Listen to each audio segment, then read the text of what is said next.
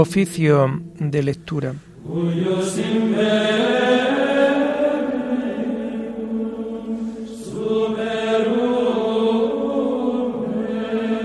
Comenzamos el oficio de lectura de este martes 4 de enero de 2022, martes dentro de la feria del tiempo de Navidad. Hacemos el oficio propio de este día.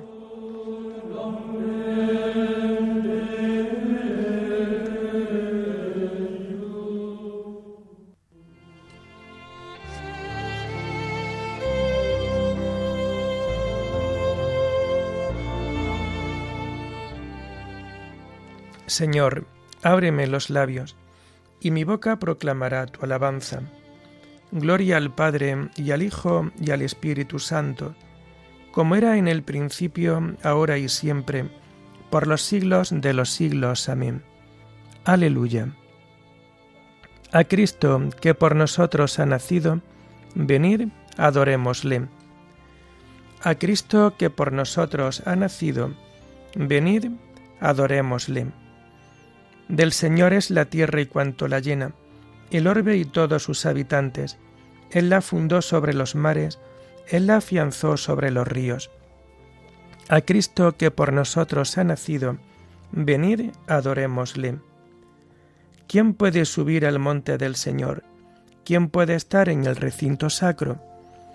A Cristo que por nosotros ha nacido, venid, adorémosle el hombre de manos inocentes y puro corazón, que no confía en los ídolos, ni jura contra el prójimo en falso. Ese recibirá la bendición del Señor, le hará justicia el Dios de salvación. A Cristo, que por nosotros ha nacido, venid, adorémosle. Este es el grupo que busca al Señor, que viene a tu presencia, Dios de Jacob a Cristo, que por nosotros ha nacido, venid, adorémosle. Portones, alzad los dinteles, que se alcen las antiguas compuertas, va a entrar el Rey de la Gloria. A Cristo, que por nosotros ha nacido, venid, adorémosle. ¿Quién es ese Rey de la Gloria? El Señor héroe valeroso, el Señor héroe de la guerra a Cristo que por nosotros ha nacido, venid, adorémosle. Portones, alzad los dinteles, que se alcen las antiguas compuertas, va a entrar el Rey de la Gloria. A Cristo que por nosotros ha nacido, venid, adorémosle. ¿Quién es ese Rey de la Gloria? El Señor Dios de los ejércitos. Él es el Rey de la Gloria a Cristo que por nosotros ha nacido, venid, adorémosle. Gloria al Padre y al Hijo y al Espíritu Santo, como era en el principio, ahora y siempre, por los siglos de los siglos. Amén. A Cristo que por nosotros ha nacido, venid, adorémosle.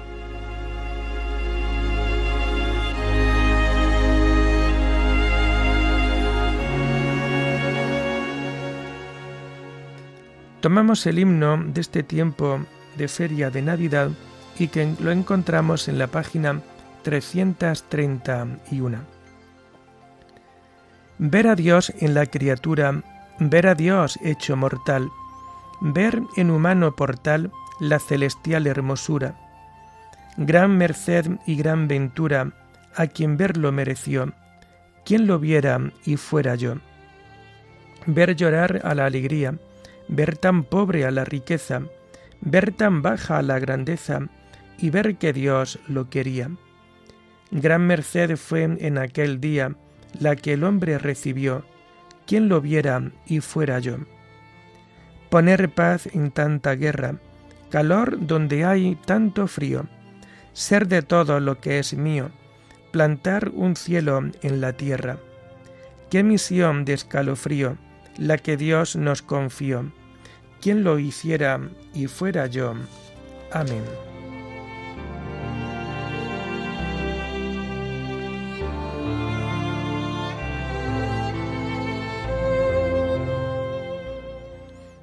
Tomamos los salmos del martes de la segunda semana del Salterio y que lo vamos a encontrar a partir de la página 713. Encomienda tu camino al Señor y Él actuará. No te exasperes por los malvados, no envidies a los que obran el mal. Se secarán pronto como la hierba, como el césped verde se agostarán. Confía en el Señor y haz el bien. Habita tu tierra y practica la lealtad. Sea el Señor tu delicia, y Él te dará lo que pide tu corazón. Encomienda tu camino al Señor, confía en Él y Él actuará. Hará tu justicia como el amanecer, tu derecho como el mediodía. Descansa en el Señor y espera en Él. No te exasperes por el hombre que triunfa, empleando la intriga. Cohibe la ira, reprime el coraje.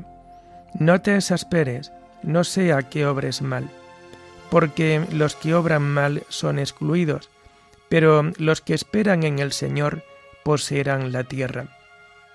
Aguarda un momento. Desapareció el malvado. Fíjate en su sitio, ya no está. En cambio, los sufridos poseen la tierra y disfrutan de paz abundante. Gloria al Padre y al Hijo y al Espíritu Santo, como era en el principio, ahora y siempre, por los siglos de los siglos. Amén. Encomienda tu camino al Señor, y Él actuará.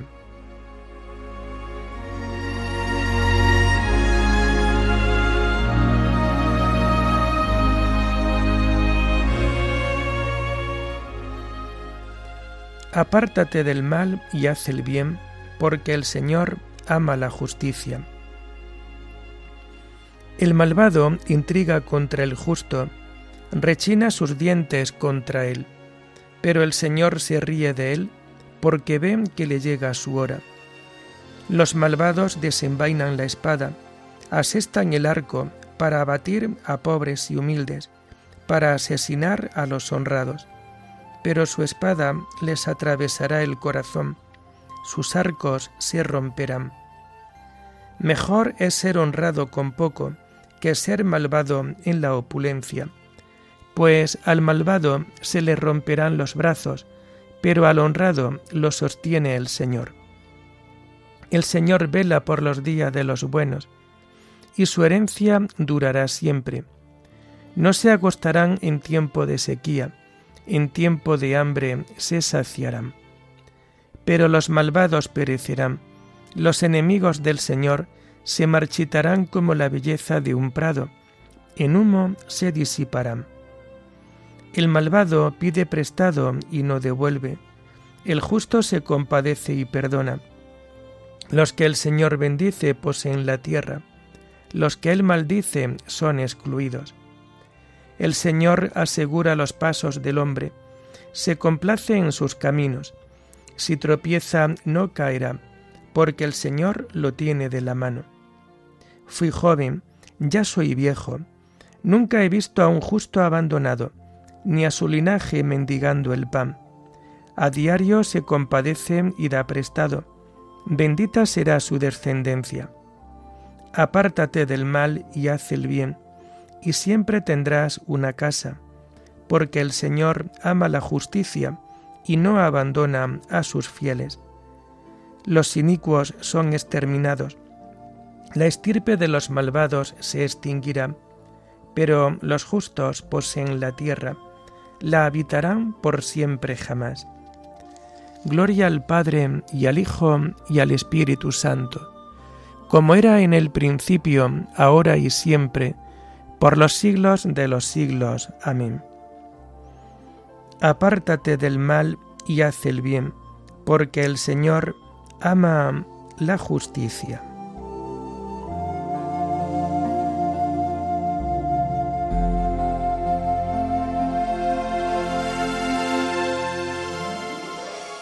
Confía en el Señor y sigue su camino. La boca del justo expone la sabiduría, su lengua explica el derecho, porque lleva en el corazón la ley de su Dios, y sus pasos no vacilan. El malvado espía al justo e intenta darle muerte, pero el Señor no lo entrega en sus manos, no deja que lo condenen en el juicio. Confía en el Señor, sigue su camino. Él te levantará a poseer la tierra, y verás la expulsión de los malvados. Vi a un malvado que se jactaba, que prosperaba como un cedro frondoso. Volví a pasar y ya no estaba. Lo busqué y no lo encontré. Observa al honrado, fíjate en el bueno. Su porvenir es la paz. Los impíos serán totalmente aniquilados. El porvenir de los malvados quedará truncado. El Señor es quien salva a los justos. Él es su alcázar en el peligro. El Señor los protege y los libra. Los libra de los malvados y los salva, porque se acogen a Él. Gloria al Padre y al Hijo y al Espíritu Santo, como era en el principio, ahora y siempre, por los siglos de los siglos. Amén. Confía en el Señor y sigue su camino.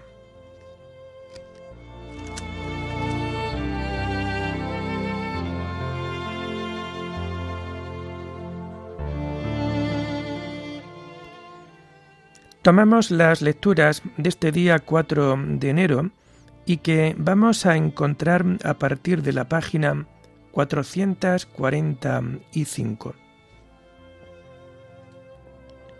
En la palabra había vida, y la vida era la luz de los hombres.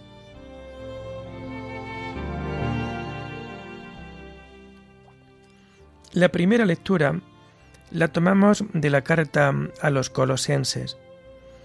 Vida de la familia cristiana.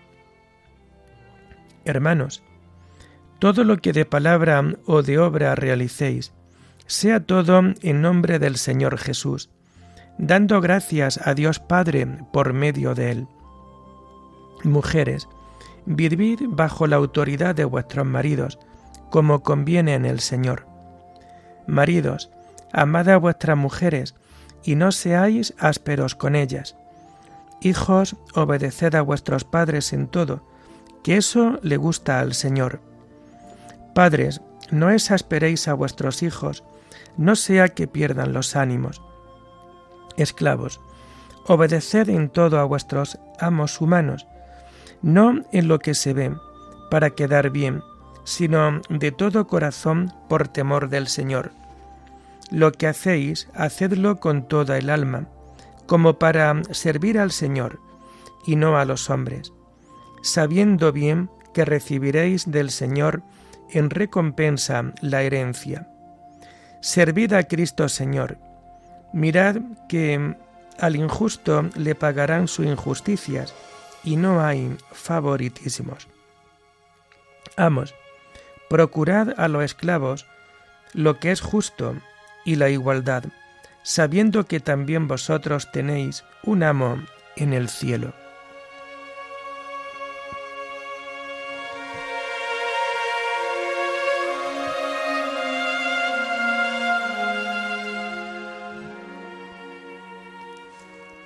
Todo lo que de palabra o de obra realicéis, sea todo en nombre del Señor Jesús, dando gracias a Dios Padre por medio de Él. Sea todo en nombre del Señor Jesús.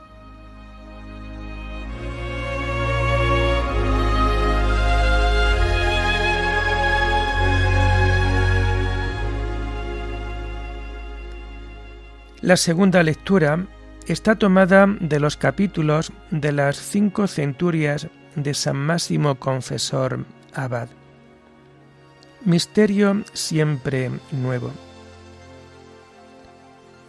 La palabra de Dios, nacida una vez en la carne, lo que nos indica la querencia de su benignidad y humanidad, vuelve a nacer siempre gustosamente en el Espíritu para quienes lo desean. Vuelve a hacerse niño y se vuelve a formar en aquellas virtudes, y no es por malevolencia o envidia que disminuye la amplitud de su grandeza, sino que se manifiesta a sí mismo en la medida en que sabe que lo puede asimilar el que lo recibe.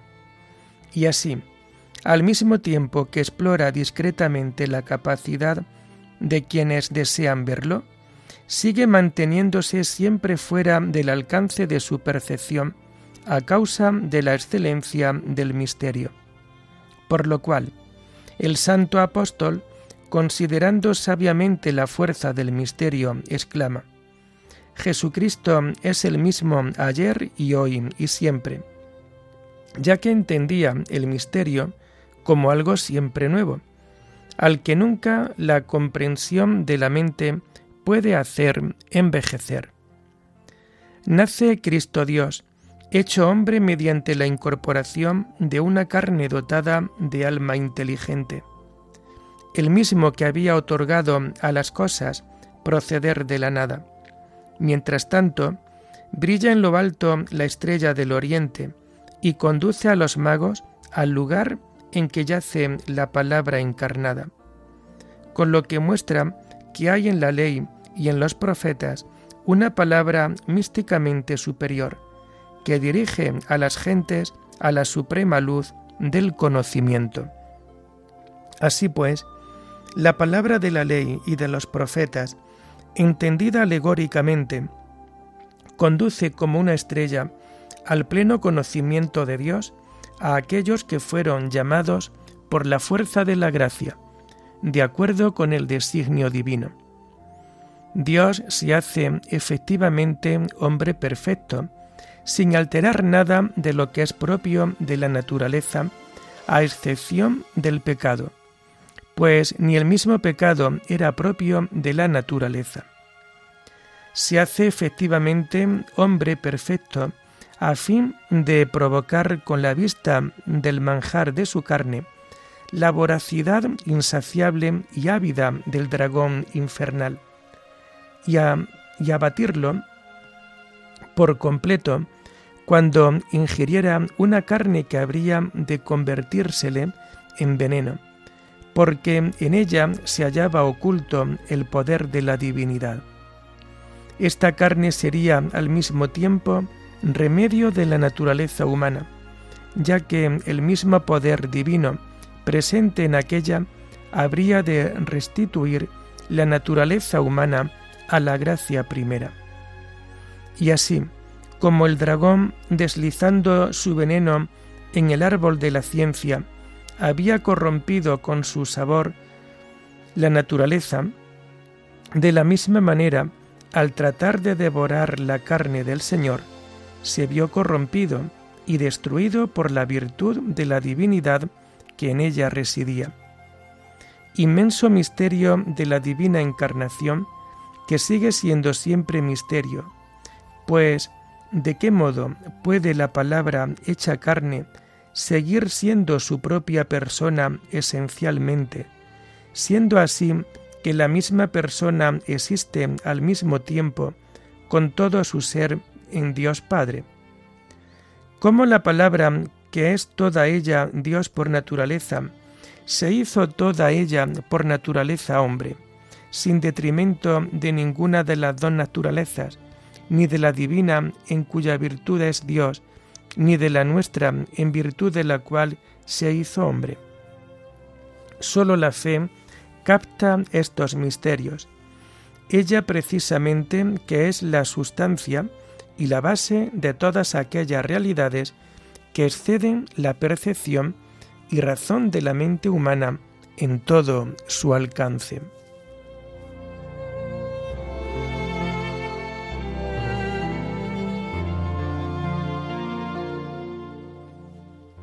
La palabra se hizo carne y acampó entre nosotros, y hemos contemplado su gloria, gloria propia del Hijo único del Padre, lleno de gracia y de verdad. En el principio ya existía la palabra, y la palabra estaba junto a Dios, y la palabra era Dios. Y hemos contemplado su gloria, gloria propia del Hijo único del Padre, lleno de gracia y de verdad. Oremos. Dios Todopoderoso, que tu Salvador, luz de redención que surge en el cielo, amanezca también en nuestros corazones y los renueve siempre. Por nuestro Señor Jesucristo, tu Hijo, que vive y reina contigo en la unidad del Espíritu Santo, y es Dios por los siglos de los siglos. Bendigamos al Señor, demos gracias a Dios.